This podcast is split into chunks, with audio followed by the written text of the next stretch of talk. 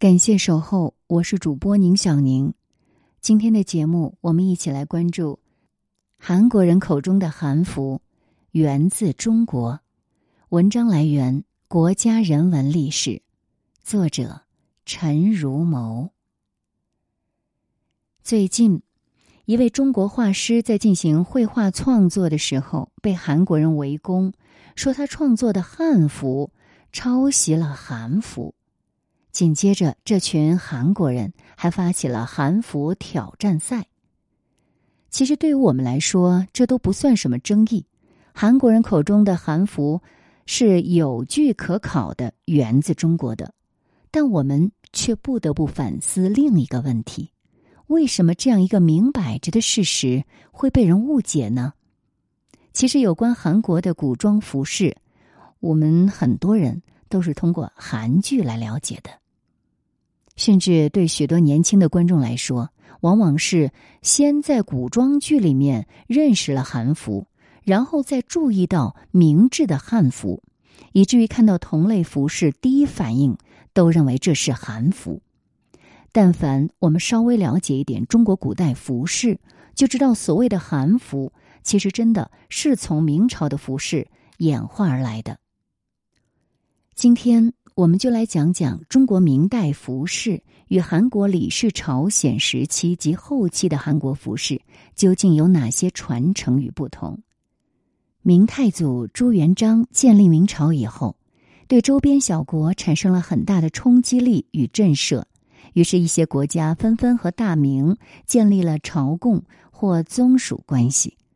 当时的高丽就与明朝建立了宗属关系。据史料记载。明建国以后，高丽王朝就派遣使臣出使大明，朱元璋赐其新国号朝鲜。自此，朝鲜半岛上开启了新的历史阶段。建立宗属关系后，朝鲜该使用什么样规格的服饰和服装点制，这就成为摆在大明朝礼部与皇帝面前的一个难题。难道？整个洪武一朝都没能给出答案，原因出在李氏朝鲜的开国君主李成桂身上。李成桂是元朝沃东千户所千户兼达鲁花赤离子春的嫡长子。一三五六年，李成桂与父亲帮助高丽王朝的恭敏王收复了双城总管府，随后归附高丽。在高丽王朝时期，李成桂因成功抵御住元朝红巾军的入侵而获得提拔。之后，李成桂的势力不断壮大，于一三八八年发动威化岛回军，掌握高丽政权，并在一三九二年自立为王。朱元璋对李成桂的废主自立还是有些耿耿于怀的，他一直不肯正式的册封李成桂为朝鲜国王。这样一来，正式的赐福也就无从实现了。后来建文帝即位了，为了拉拢朝鲜，朱允文封其子李方远为朝鲜国王，并赐九章冕服。这是明朝对李氏朝鲜的首次赐福。靖难之役后，朱棣即位，永乐元年，李方远请赐冕服书籍。明成祖朱棣嘉其能慕中国礼，于是赐金印、诰命、免服九章、归玉、佩玉，非珠翠漆叠冠，霞佩金坠，乃荆棘彩璧表里。最终，在永乐时期，明朝与李氏朝鲜之间的邦交关系正式确立了，两国开展。长达二百六十九年朝贡关系与服装上的密切交融。虽然明朝赐服饰给朝鲜，但朝鲜受制于生产力的局限，它仿制出的本土服饰始终和明代服饰是存在差距的。那么，如何快速的区分明代服饰与朝鲜服饰呢？我们只需要留意这几个细节就可以了。首先来看官服服装上的区别。为什么会有人混淆明制汉服和韩服的区别呢？主要是因为国内很多人是通过影视作品获取知识的，留下的大多都是视觉印象，但却不清楚这些服饰背后的用途是什么，为什么要这么穿。中国丝绸博物馆曾经举办过“一衣带水：韩国传统服饰与织物”展览，我们就以展出的服饰来说一说。韩国的官服中包含一些我们比较陌生的细节：团领、搭户、贴里、深衣、道袍、叶柱音、方领袍、中至末。其实说到这里呢，如果你对明朝服饰稍有了解，可能已经察觉到了一些端倪了。这些服饰的名词在明朝呢，基本上都是士大夫与文人阶层会穿着的服饰。而一些我们不熟悉的名称，其实就是朝鲜民间自制的一类本土化服饰。那又如何对二者进行细化区分呢？首先，在官服的穿搭层次上，明朝与朝鲜是一致的。官员服饰层次就是官员的贴身衣服加第一层衬袍，再加第二层衬袍，再加外袍。具体的情况是，中国的服饰是中衣加贴里加搭户加团领，而韩国服饰是赤骨里加贴里加搭户加团领。如果你是一个朝鲜官员，要去大明见好友，这位朝鲜官员该怎么改装呢？我们先来看第一层，韩国服饰赤骨里，明制服饰是交领短衫。我们不难发现，朝鲜官员的内衣袖子是直直的，明朝官员的袖子是有弧度的。朝鲜服饰的内衣下摆也是直的，而明朝的下摆呢，带有一些外延。再看第二层，都是贴里。朝鲜官员的第二层衬袍的发展顺序和明代服饰是比较类似的，都是由早期的蒙元服饰遗存，逐步改进，越发是带有汉族的风格。那接下来就要穿第三层了。韩国呢就是搭户，而明朝的服饰也是搭户。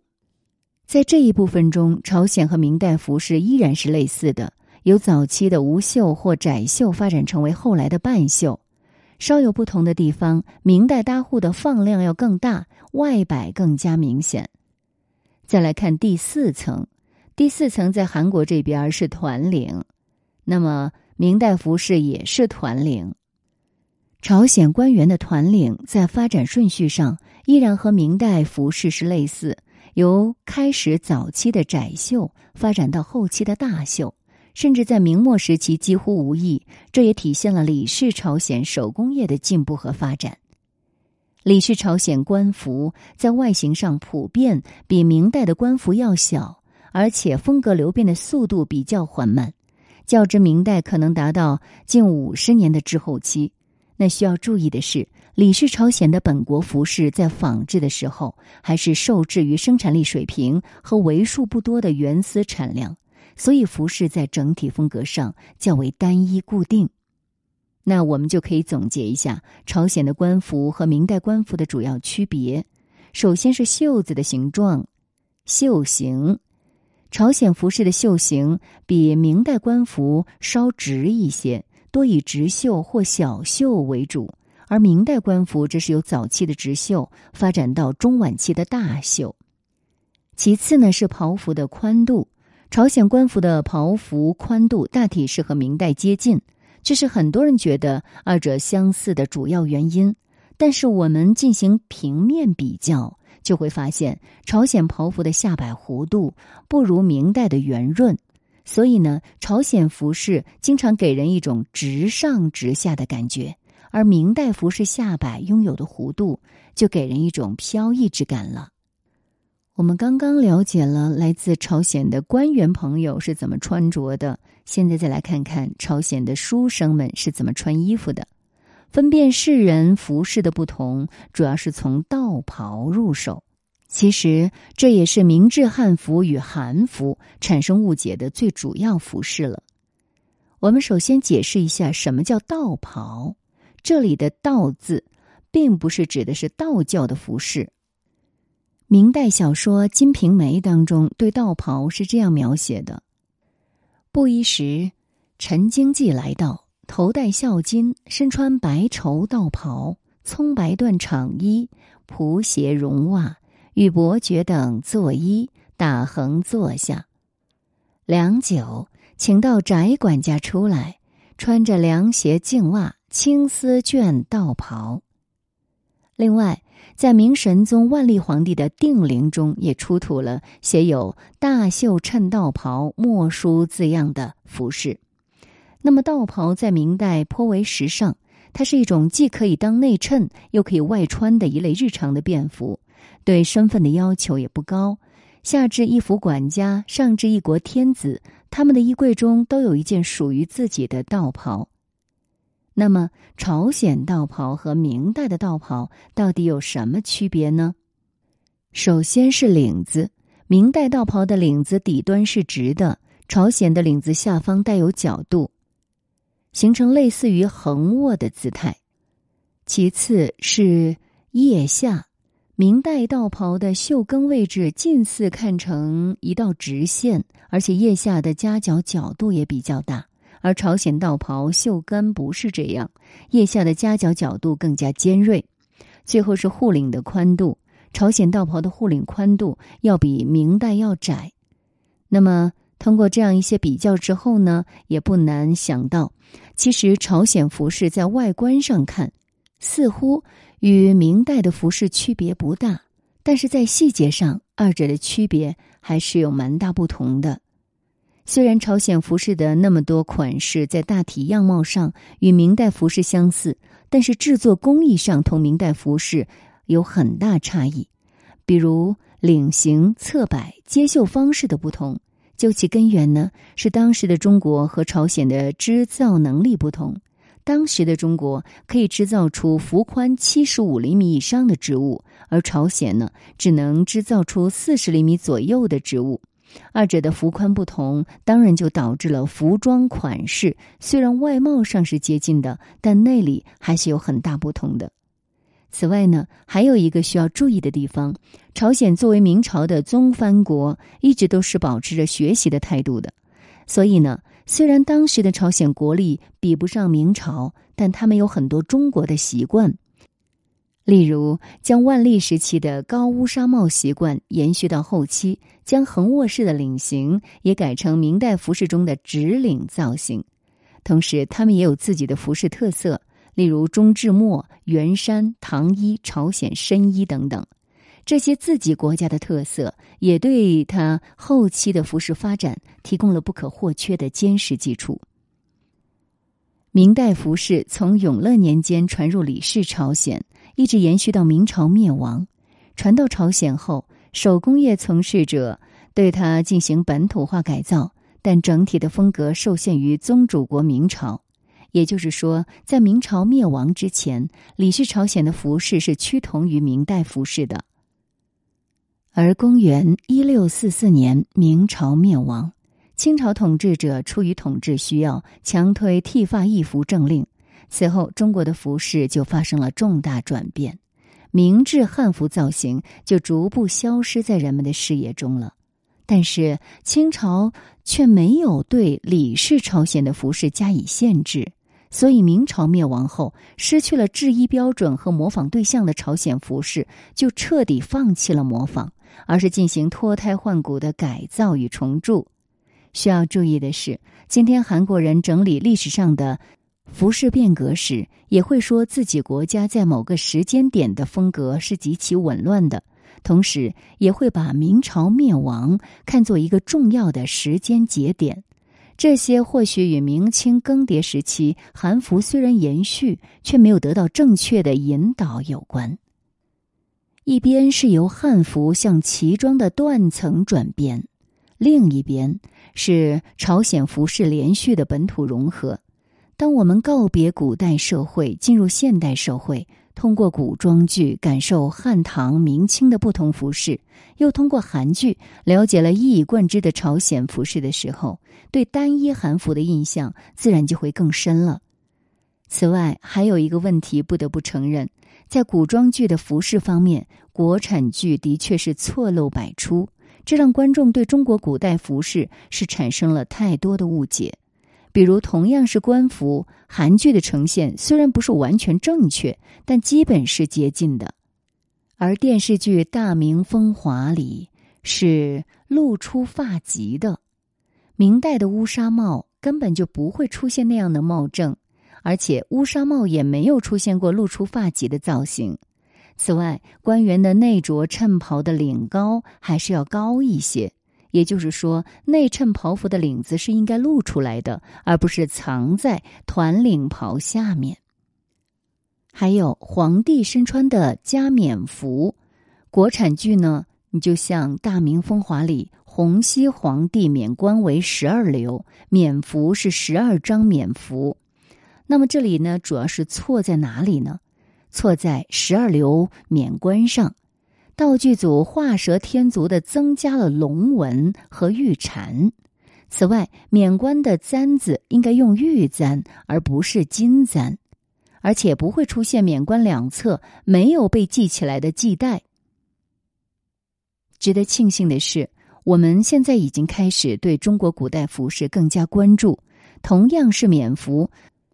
最新出炉的《土木之变》中，演员的穿着已经十分接近当时朝代的原貌了。国立图片剧《土木之变》景泰登基，情景再现了正统十四年九月六日，身穿冕服、手持玉圭的朱祁钰祭告天地社稷宗庙，正式即皇帝位。朱祁钰身穿的冕服，就是明代皇帝祭祀天地宗庙以及祭社稷、举行册拜等重大典礼时穿着的礼服了。这冕服是永乐三年的制式，一直沿用到嘉靖初年。冠冕前圆后方，前后各垂十二流，每流用五彩烧，冠以赤白青黄黑五色玉珠。服饰上日月龙在两肩，星山在背，手中玉圭长一尺二寸，刻山纹图案四个，圭下套以黄旗。唯有不忘历史之源，方能走得更远。争辩一时对错，终究是过眼云烟。要想真正溯本清源，还需要我们不断的将优秀历史文化进行更系统、更有条理的科普，将历史影视作品以更真实、更全面、更生动的面貌发扬光大。唯有如此，我们才能真正的在诸多文化传统争议上占有真正的主动权。感谢守候，我是宁小宁。接下来的时间呢？我们和大家分享一下文章的评论。Z，现在发展到不只是服装之争了，因此上面有韩国人开始刷韩国才是中国的宗主国，并且是中国明朝和朝鲜使臣学的着装。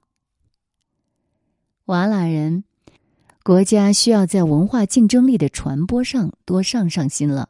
别总是电视或官方上面说一些漂亮话，例如多推广推广我国历史文化产品。故宫的文创不也是很精美的吗？我就特别喜欢扇子和那些小玩具。陕西就该多出出汉唐的文创小玩具。我国历史从商周到现在已经三千四百多年了，文化资源比日韩要强太多太多。程程，划重点：韩国人口中的韩服是有据可考的源自中国，就不知道韩国人这种经常性的迷之自信到底是从哪里来的。老白干酒，与其在这里无能狂怒，还不如多去补习一些对自己文化的熟悉。我不止一次看到很多人把认真复原的明代服饰叫做韩服。说到底还不是无知吗？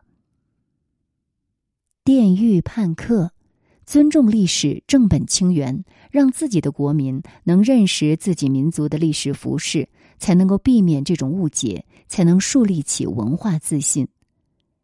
如愿。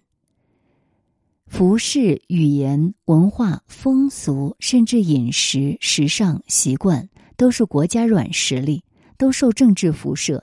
希望国家和民族越来越强盛，到时候哪怕国人披个麻袋走在街上，也会被追捧的。